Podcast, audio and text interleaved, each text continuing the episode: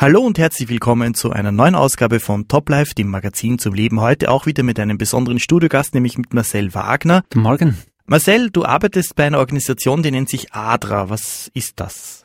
ADRA ist das Hilfswerk von den äh, siebenten Tagsadventisten. Wir machen äh, Entwicklungs- und Katastrophenhilfe im, in Österreich, aber auch überall äh, auf der Welt, wo es notwendig ist. Mhm, mhm. ADRA, das ist eine Abkürzung, oder? ADRA ist, ADRA steht für Adventist Development and Relief Agency. Mhm, mhm, mhm. Und äh, viele Länder, viele Mitarbeiter, groß aufgestellt oder wie funktioniert das? Ähm, ADRA ist ein Netzwerk von äh, circa 125 Länderbüros. Mhm. Ähm, wir arbeiten mit den Büros im Süden, äh, den Entwicklungsbüros, wo die Projekte implementiert werden Mhm. und dann den Nordbüros, wo äh, Gelder lukriert werden, äh, Beziehungen gepflegt werden und äh, ja, dann äh, auch die Gelder weitergeleitet werden und Mhm, geschaut mhm. wird, dass gute Projekte entstehen. Mhm. Aber es gibt schon auch Projekte, jetzt sage ich mal in Österreich, in den nördlicheren Gegenden, wenn du das jetzt in Nord und Süden aufteilst. Ja, wir haben natürlich in Österreich auch Projekte. Ähm, da geht es vor allem um die Flüchtlinge, um Obdachlose und äh, Sozialbedürftige, die wir natürlich mit in unsere Sozialprojekte einschließen hier in Österreich. Mhm, mhm. Wer ist denn hier jetzt, äh, du sprichst von Finanzierungen und, und Geld äh, lukrieren für solche Projekte, wer ist denn hier jetzt der Förderer primär? Ähm, primär sind es die privaten Leute aus dem, Mhm. aus, aus dem Land, Mhm. aber äh, diese Förderungen oder respektiv diese ähm, Gelder, die werden zusammengelegt mit Geldern von der Regierung. Also wir haben von Landesregierungen haben wir das äh, Mhm. Förderungen, wir haben von der Stadt Wien Förderungen, Mhm. wir haben von der Austrian Development Agency Förderung, also das ist die staatliche Entwicklungszusammenarbeit. Äh. Aber wir haben auch von äh, der Europäischen Union haben wir Förderungen und diese Gelder werden so zusammengelegt, dass äh, möglichst äh, einen hohen Wert entsteht, wo wir viel äh, Leute erreichen können. Mhm. Mhm. Mhm. Das heißt, wenn ich jetzt als Spender äh, ADRA eine Summe zukommen lasse, muss ja nicht gleich eine große Summe sein, zum Beispiel 20 Euro, dann bekommt ihr das und ich kann, kann ich dann mitbestimmen, für was das verwendet wird, oder? Ja, das kann äh, jeder Spender selber ähm, entscheiden. Mhm. Er geht auf unsere Webseite und schaut, äh, wo wir äh, aktiv sind, in welchen Ländern, welche Projekte und kann dann auf dem Erlagsschein oder wo immer äh, einfach angeben, für welches Projekt dieses Geld sein soll und das fließt genau dorthin. Mhm, mhm. Und wie viele Leute arbeiten jetzt zum Beispiel hier in, in Österreich? Wie viele Mitarbeiter hat ADRA in Österreich?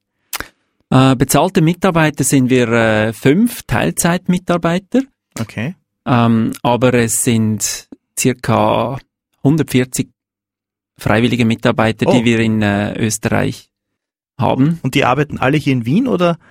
Ja, nein, die arbeiten in den Bundesländern, aber hier in Wien ist der äh, große Anteil, weil wir hier auch ein Sozialzentrum haben in Mhm, der, im mhm. neunten Bezirk, wo wir äh, eben für äh, Obdachlose, für äh, Migranten, aber auch für sozial äh, Bedürftige äh, da sind. Mhm. Das klingt nach einer großen Schar an Helfern und die meisten davon ehrenamtlich, so wie ich das verstanden habe, also Ja. doch eine, eine kleine größere Organisation, ja. Arbeitet ihr auch mit anderen Organisationen zusammen? Caritas, äh, Rotes Kreuz oder vielleicht jetzt nicht in Österreich, aber international? Ja, wir arbeiten sehr gerne und sehr gut mit anderen Organisationen zusammen. Hier in Österreich ist es äh, vor allem die Caritas. Jetzt äh, im Winter beginnt wieder die Wärmestubensaison, Ah, okay. die wir zusammen mit der Caritas äh, machen. Da sind wir Teil davon. Aber im Ausland äh, ist es vor allem, ja, sind es NGOs, je nachdem in welcher Region, wo wir arbeiten und diese äh, Organisationen auch äh, vor Ort sind, Mhm. ist eine Zusammenarbeit sehr gut möglich. Mhm. Ähm, wir arbeiten auch mit der UN zusammen Mhm. und mit der äh, mit den staatlichen Organisationen im Mhm. Land. Marcel, du warst jetzt in Nepal. Das haben wir schon vorher gehört, dass du dort warst. Und ähm, ich habe mir da kurz ein paar Informationen rausgesucht. Äh, wenn man da sucht, Nepal, für uns in Österreich ist Nepal weit weg. Und da steht, Nepal ist ein Binnenstaat in Südasien. Es grenzt im Norden an die Volksrepublik China und im Osten, Süden und Westen an Indien. Also das ist wirklich so zwischen den beiden Ländern eingepfercht. Die Hauptstadt ist Kathmandu.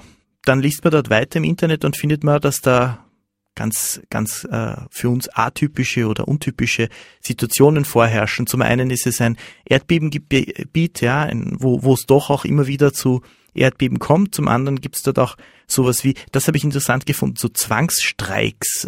Wie kann man sich das vorstellen, wenn man in dem Land ist und dann wird da so ein Streik ausgerufen? Ja, das ist äh, ganz interessant, ganz ungewöhnlich, äh, auch für uns. Ähm, da kann ich vielleicht gerade ein aktuelles Beispiel nennen mhm. äh, aus meiner Zeit jetzt. Ich war im November war ich äh, oben in, äh, in Kathmandu und dann auch in der Projektregion. Und als ich ankam, äh, haben wir das Programm äh, natürlich gemacht, das Reiseprogramm, wie wir das im Detail, wo wir wann äh, sein werden, mhm. ähm, dass wir auch äh, entsprechend die Logistik organisieren können und alles. Und wir waren dann schon äh, oben in, in Rolpa, das ist eine, eine sehr äh, äh, gebirgige Region, wo mhm. Farmer äh, so ziemlich an, in den höchstgelegenen Orten noch anbauen. Und dann sagt mir äh, mein Mitarbeiter, der Projektleiter, ähm, am Sonntag ist ein Streik ausgerufen und da mhm. kann kein, kein Mensch reisen. Okay.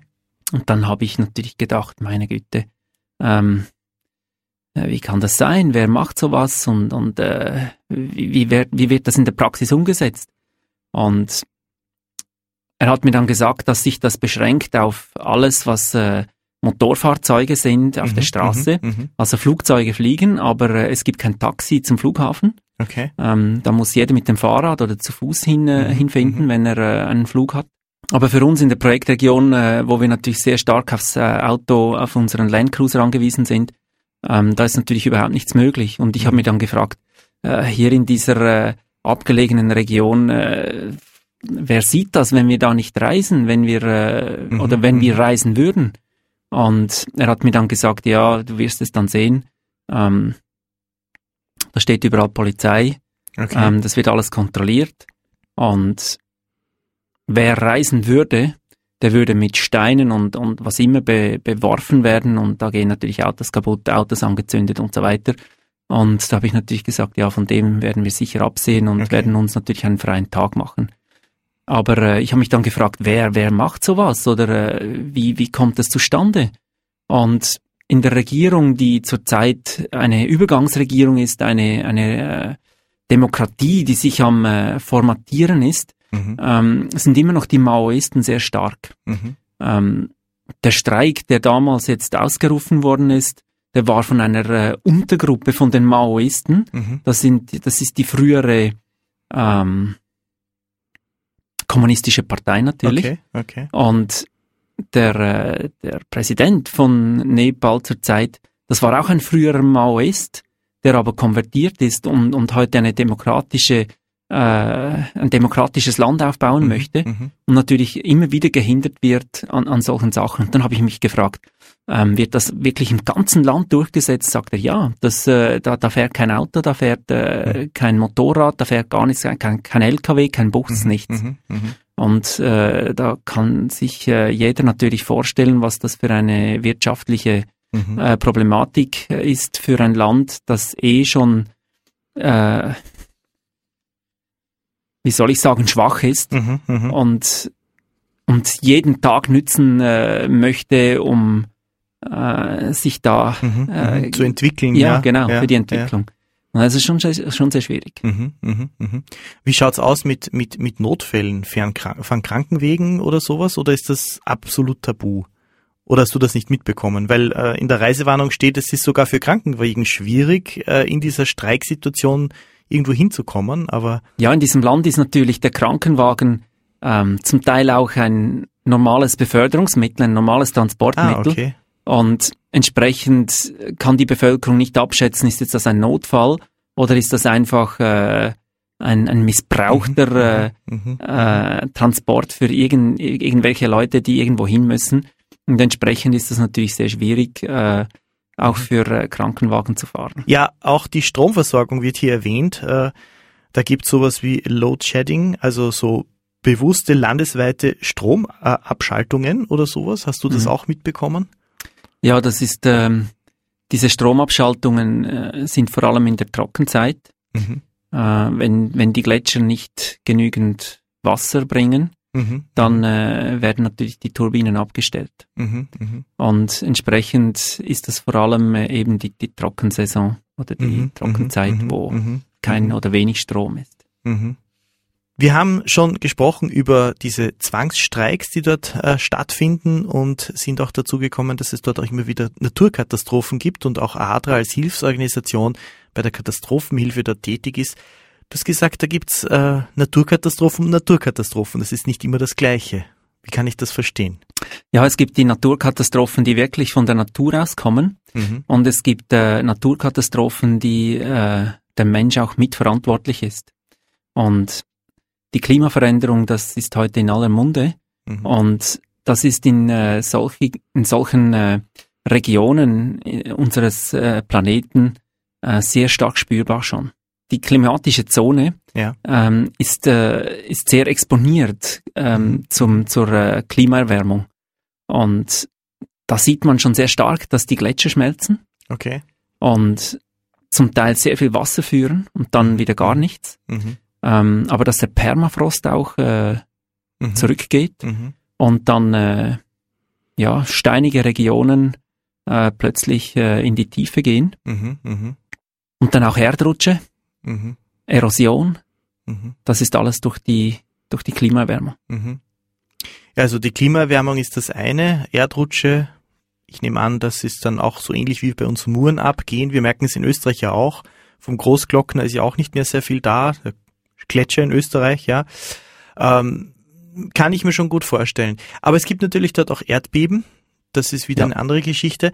Und äh, da habe ich gelesen, am 25. April 2015 gab es da ein ganz großes Erdbeben und Adra hat da auch geholfen. Ja, ähm, was ich vielleicht voraussagen muss, ist, dass diese Erdbeben in, diesen, in dieser äh, felsigen Region äh, nicht so sehr äh, äh voraussehbar ist.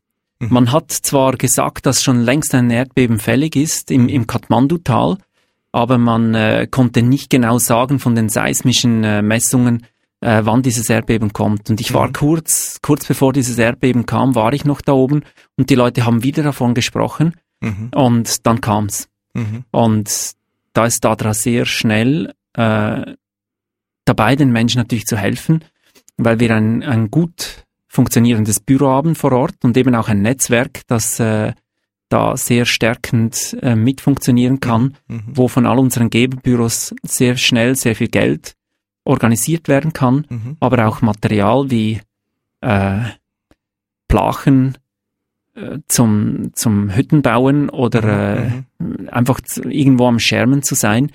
Ähm, Wasserbehälter, mhm. dann auch das Wasser natürlich, Medikamente, ähm, dann auch Nahrungsmittel und so weiter mhm. äh, sehr schnell verfügbar ist vor Ort. Mhm.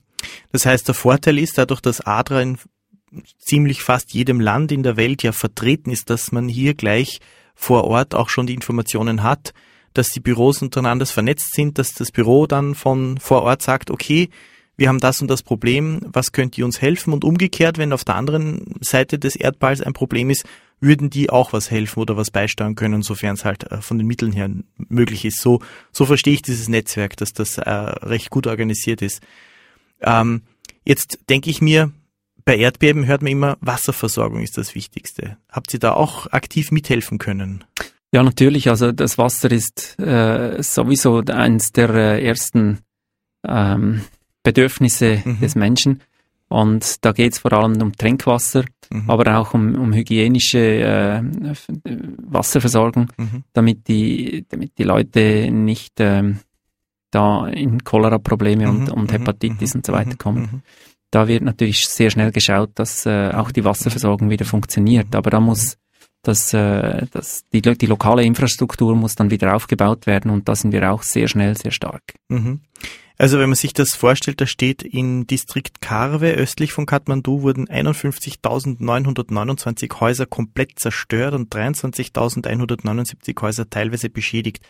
Also da geht's dann auch um Toiletten, da geht's um, um die Basisversorgung des Wassers äh, zum Trinken vor allen Dingen, natürlich auch zum Waschen für die persönliche Hygiene und so weiter. Und da wart ihr schon gleich mit dabei vor Ort und habt da geholfen, so wie ich das verstanden habe. Ihr habt es auf der, auf der Homepage auch, auf adra.at gibt es auch immer wieder Berichte zur Erdbebenhilfe. Da habe ich gelesen, Adra Nepal dankt an die Hilfe. 4000 Zeltplanen, 1000 Zeltsets, 1000 Familien erhielten fast 50 Kilogramm schweren Nahrungsvorrat und so weiter. Also das sind die Dinge, die Adra hier durch das Netzwerk gleich zur Verfügung stellen kann. Ja, und da ist natürlich auch die Zusammenarbeit mit den anderen NGOs sehr wichtig und mit dem Staat. Mhm. Ähm, diese Zusammenarbeit funktioniert nachhaltig und, und immerwährend. Also die Entwicklungszusammenarbeit ist ein Teil davon. Mhm. Und wenn, äh, wenn Katastrophen passieren, dann äh, geht diese Zusammenarbeit natürlich äh, lückenlos weiter. Aber mhm. wenn äh, Katastrophen äh, kommen, dann setzt sich ADRA mit all den anderen NGOs zusammen und dann werden die Stadtteile oder die Gebiete so aufgeteilt, dass jede NGO einen bestimmten Bereich hat, mhm. eine, eine, eine, bestimmte Region und dann dort äh, aktiv ist, damit mhm. möglichst alle Menschen, die betroffen sind, möglichst schnell Hilfe bekommen und das, äh, das Problem beseitigt wird. Mhm. Also das ist auch eine gute Sache. Die äh, Einsatzkräfte koordinieren sich, teilen sich das auf und äh, helfen dann auch noch gegenseitig bei dieser ganzen Versorgungssache, was ja dann auch immer so eine Sache ist, weil ich nehme an, bei Erdbeben sind Straßen auch verschüttet oder nicht passierbar und so. Genau. Ja, ja.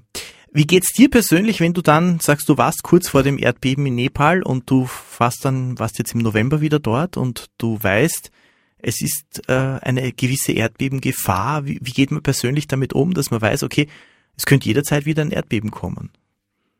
Ja, diese Erdbeben, die, äh, die sind konstant da oben. Also die, äh, das ist, das war jetzt einfach ein sehr großes Erdbeben okay. 2015, aber äh, ich, ich war, ich bin ja sehr oft da in, in Nepal. Mhm. Und diese Erdbeben, die kommen immer wieder. Also äh, da schüttelt es einem im Bett natürlich äh, hin und wieder mal. Okay. Und das gehört natürlich zum Leben, auch für die Menschen da oben. Und ja, man lebt damit.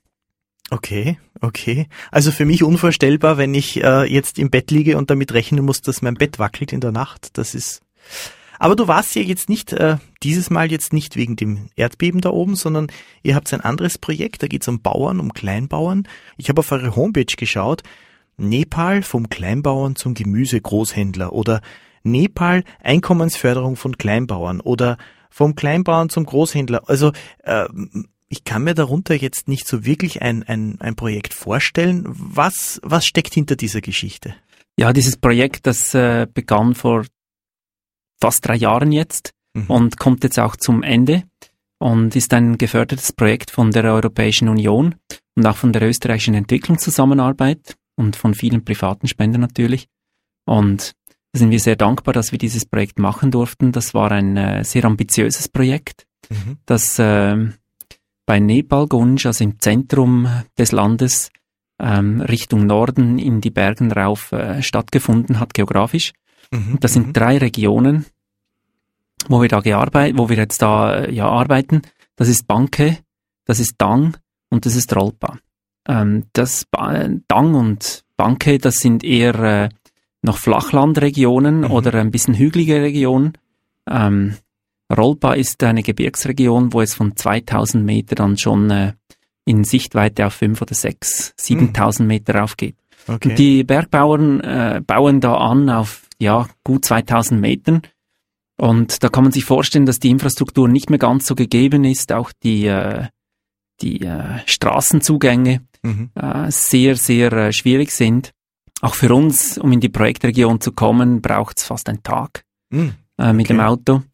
Äh, wenn man aber schon nahe dran ist, ähm, das ist äh, sehr, sehr schwierig. Das mhm. sind, äh, in diesen drei Regionen haben wir circa 16.000 Kleinbauern, die mhm. identifiziert wurden als äh, ja, Haushalte, die nicht genügend Einkommen erwirtschaften, um wirklich äh, über der Armutsgrenze ein normales Leben führen können. Okay. Das sind vorwiegend Bauern, die nur so viel anbauen können, dass sie gerade genügend haben oder äh, ein Großteil der äh, über, über das Jahr hinweg genügend Lebensmittel haben äh, zum selber Überleben.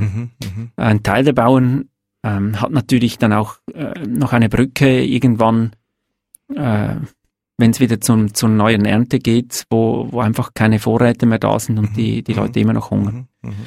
Und entsprechend muss man sich das vorstellen, dass viele Leute, viele Bauern aus dieser Region ausgezogen sind und nach Indien und in die Emiraten migriert sind, um dort als sogenannte Bausklaven äh, mhm. die großen Wolkenkratzer und ich weiß nicht, was da alles entsteht in den Emiraten und auch in Indien äh, gebaut werden. Mhm. Mhm. Also wenn man in diese Projekte, als, als ich das erste Mal in diese Projektregion kam äh, und in die Dörfer rein äh, geschaut habe, da sind fast nur Frauen da, Frauen und Kinder.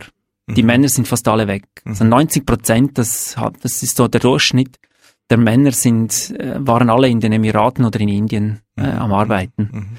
Und das sieht man schon, wenn man mit dem Flugzeug äh, nach Kathmandu rauffliegt, dann ist das Flugzeug zu ähm, einem, ja, ich sage jetzt mal 98 Prozent äh, gefüllt mit eben genau diesen einfachen Leuten, die migrieren äh, für, für Arbeitssuche, für Arbeit in den Emiraten. Und das ist eine, eine sehr, sehr traurige Angelegenheit, weil da eben Familien auseinandergerissen werden und die, die Männer oder die, die Väter dieser Familien über Monate nicht mehr nach Hause kommen und die, die Mutter oder die Frau zu Hause mit den Kindern äh, alles alleine überstehen muss. Mhm. Und das ist eine sehr, sehr komplizierte, sehr komplexe Sache äh, für eine Familie, die keinen Vater oder keinen Mann mehr hat im mhm. Haushalt. Mhm. Jetzt nach drei Jahren fast äh, Arbeiten in dieser Region ähm, haben wir es mit den Bauern geschafft, äh, das Saatgut, ähm, die, die Erde, ähm, die Anbaumethoden, der mhm. Zugang zum mhm. Wasser so zu verbessern, dass mehr produziert werden kann, so dass die mhm. Bauern einen Teil ihrer Ernte verkaufen können. Das, was sie verkaufen, damit äh, erwirtschaften sie Einkommen, aber das ist gar nicht so einfach in dieser Region. Äh, wo verkauft man etwas, wo alle das Gleiche anbauen und die alle das Gleiche produzieren? Okay. Ähm, da braucht es äh, Marktentwicklung, mhm. Marktstrukturen, mhm. äh, wo Großhändler hinkommen können mit kleinen LKWs und Pickups, mhm. mhm. um das Gemüse abzutransportieren. Mhm. Und genau das war auch ein Teil des Projektes, diese, diese Marktstruktur schaffen, also so, sogenannte Collection Centers, wo die, die, äh, die Produkte gesammelt werden mhm. und dann äh, mit einem LKW äh, an Großhändler verkauft wird ähm, und dann transportiert wird in äh, urbane oder in, in städtische Gegenden, mhm. wo das mhm. Ganze dann verkauft wird. Ein, eine spannende Geschichte, eine spann also ich stelle mir das wirklich als Herausforderung vor, wenn man jetzt überlegt, äh, 16.000 Menschen, die dort leben und äh, man, man versucht ja eigentlich ein Wirtschaftssystem aufzubauen. Genau, genau um das geht's. Ja, ja. Also es sind 16.000 Haushalte, das sind noch viel mehr Menschen, die damit ah, okay. äh, zusammenhängen.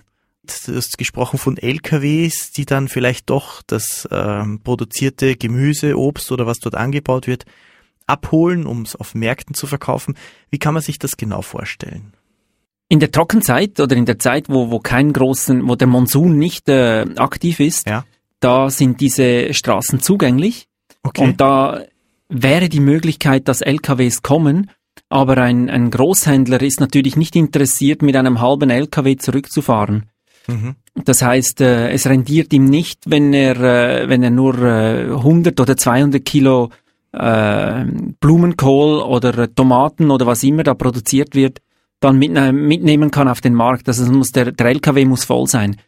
Und für das sind wir natürlich verantwortlich, dass wir mit den Farmern schauen, dass sie sich so organisieren in, äh, in, in Gruppen, mhm. dass sie äh, genügend produzieren, damit der LKW wirklich auch kommt.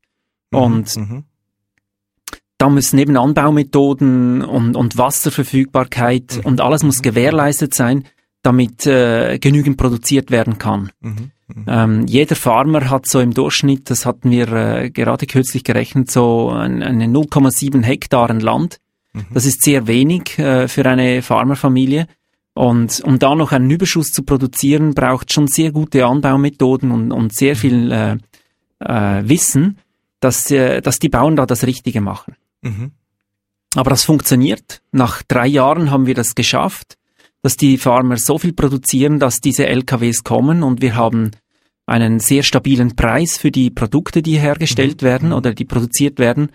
Ähm, wir haben auch genügend Adressen, wo Großhändler dann kommen, damit die Preise wirklich stabil bleiben und nicht einer irgendwie ähm, überdurchschnittliche Preise verlangen kann äh, mhm. auf der einen Seite und auf der anderen Seite nichts zahlt äh, für die für die mhm. Nahrungsmittel, die er holt.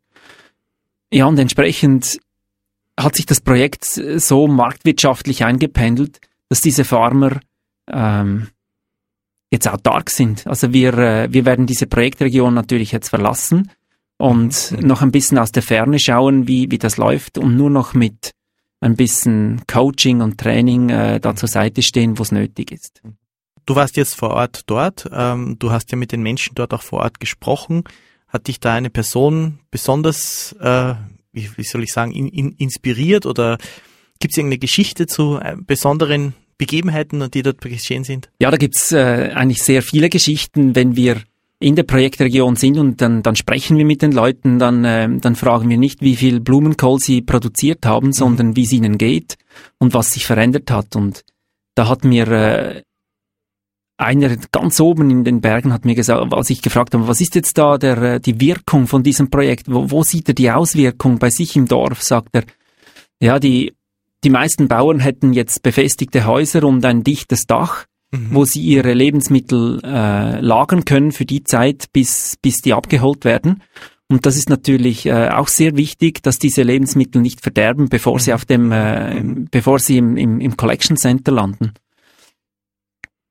Aber ich hatte auch einen, äh, einen jungen Mann kennengelernt, der äh, auf der anderen Seite steht. Der steht, mhm. äh, der, der, äh, der ist Gemüsehändler und Großhändler und kauft von diesen äh, Zentren, wo, wo die, äh, die, die Produkte äh, gesammelt mhm, werden. Mhm, und da habe ich ihn gefragt, äh, wie es ihm so geht und äh, ob er glücklich ist mit der Qualität und mit dem Preis und, und mhm. mit, den, mhm. mit, mit der Zeit, wie die Sachen äh, geliefert werden und und und. Und dann sagt er, ja, das sei alles äh, sehr, sehr gut äh, organisiert, das Projekt, das laufe sehr gut. Ähm, und dann hat er ausgeholt und gesagt, dass er auch einer von diesen Bauern war, mhm. die am Anfang produziert haben und dass er dann äh, einen Kleinkredit aufgenommen hat und begonnen hat, äh, diese äh, produzierten Nahrungsmittel zusammenzukaufen und auf einen Markt zu bringen. Ähm, er hatte irgendwo hat er dann auch ein äh, Pickup äh, bekommen und mhm äh, dann ging das alles sehr schnell und ist heute ein, ein guter Geschäftsmann und versteht die Farmerseite sehr gut, er versteht aber auch die, die Marktseite sehr gut, die Anforderungen und die Bedürfnisse. Und so haben wir äh, sehr gute Leute eigentlich, die äh, diesen, diese Brücke machen zwischen dem Markt, zwischen dem Endverbraucher und dem Farmer, der das Ganze produziert. Mhm, mh. Welche Früchte werden dort eigentlich, jetzt haben wir die ganze Zeit, du, du redest von Blumenkohl, also von Kaffeeol, aber welche, welche äh, Früchte werden dort alle angeboten oder produziert? Äh, Früchte sind es nicht sehr viele, es sind Orangen und, und Mandarinen sind okay. es ein bisschen, ähm, Äpfel sehr wenig. Äh, es gibt fast keine Früchte da okay. oben. Es ist vor allem das Gemüse, also da eben Kaffeeol und, und mhm. Tomaten mhm. und Kartoffeln, Süßkartoffeln mhm. und alles Mögliche an sonstigen äh, asiatischen Gemüsen wie äh, äh, ja, ich kann es jetzt auf Deutsch nicht sagen, aber es sind, es sind diverse, diverse mhm. äh, mhm. äh, Gemüsesorten, die da angebaut werden, die auch zum nationalen Gericht äh, der Nepalesen gehört und, und auch sehr, sehr gut gekauft werden. Mhm, mhm. Also in den Städten wird das schon, ist, ist der Bedarf da? Ja, ja, natürlich. Also die, die Städte äh, unten im Terai, das sind das die, äh, das ist die Flachlandregion von Nepal, die an, äh, an Indien grenzt. Da wurde vor allem, wurden vor allem die Gemüse von Indien äh, importiert nach Nepal. Und heute ist es so, dass wir langsam es schaffen, mit diesen Bauern diesen Import zu stoppen und eigenes Gemüse zu, zu verbrauchen und mhm. zu vermarkten. Mhm. mhm. Und in der Zeit vom Monsun, wenn auch in Indien nicht viel produziert werden kann, Tomaten vor allem, äh, dann kommen die Hochlandtomaten ähm, aus der Bergregion, aus mhm. Nepal, mhm. sogar nach Indien. Wenn du dich jetzt persönlich einsetzt für diese Projekte, wo kommt hier die Motivation her? Weil ich nehme nicht an, dass eine Hilfsorganisation jetzt große Managergehälter auszahlen wird. Die Motivation ist natürlich eine, eine, eine persönliche auch, äh, aber auch eine, eine geistliche ähm, der Nächstenliebe. Ähm, aber wenn wir sehen, wie die Menschen strahlen, wenn sie, wenn sie se wenn wir sehen, wie die Menschen äh, wachsen können, sich verändern können, äh, aus der Armut herauswachsen und Entscheidungen treffen können, die wir auch, äh, die wir auch treffen können, mhm. dann äh, ist das natürlich ein, eine unheimliche Befriedigung. Mhm. Also du machst es, damit die Menschen dort primär, dass es ihnen besser geht, ja? Ja. Aber wie bist du auf die Idee gekommen, dass du dich jetzt äh, sozial oder äh, in einer Hilfsorganisation persönlich engagierst? Bevor ich äh, für Adra und für eine Hilfsorganisation gearbeitet habe, war ich in, im, äh, im Privatsektor tätig, im Engineering und war damals schon sehr viel im Ausland, ähm, Indien und in anderen Regionen habe die Armut gesehen und es war dann, äh, es kam dann in mir der Wunsch auf, für diese Menschen mehr zu tun, als nur äh, äh, wie ich damals Zementanlagen zu bauen oder, oder Schiffe zu bauen, mhm. sondern äh, für die Menschen wirklich da zu sein und ihnen äh, einen Weg zu zeigen aus ihrer Armut heraus. Mhm, mhm. Und diesen Weg, den zeigt Adra jetzt auch anderen Personen, nämlich allen jenen Hörern und Hörerinnen, die bei uns jetzt auch zuhören. Äh, auf der Homepage www.adra.at, die sollten wir natürlich auch erwähnen, gibt's jede Menge Projekte, äh, und auch die Möglichkeit, hier diese Projekte zu unterstützen und soweit die Arbeit zu fördern, die die ADRA hier macht, in Österreich und auch in anderen Ländern. Die Zeit ist leider schon sehr fortgeschritten. Danke, dass du da warst. Danke, ja, dass du uns einen Einblick gegeben hast in die Arbeit von Nepal. Wir sagen danke fürs Zuhören. Bis zum nächsten Mal. Auf Wiederhören. Auf Wiederhören. Wenn Sie diese oder andere Sendungen von AWR nachhören wollen, dann gibt es eine einfache Möglichkeit. Besuchen Sie uns auf unserer Website unter awr.at.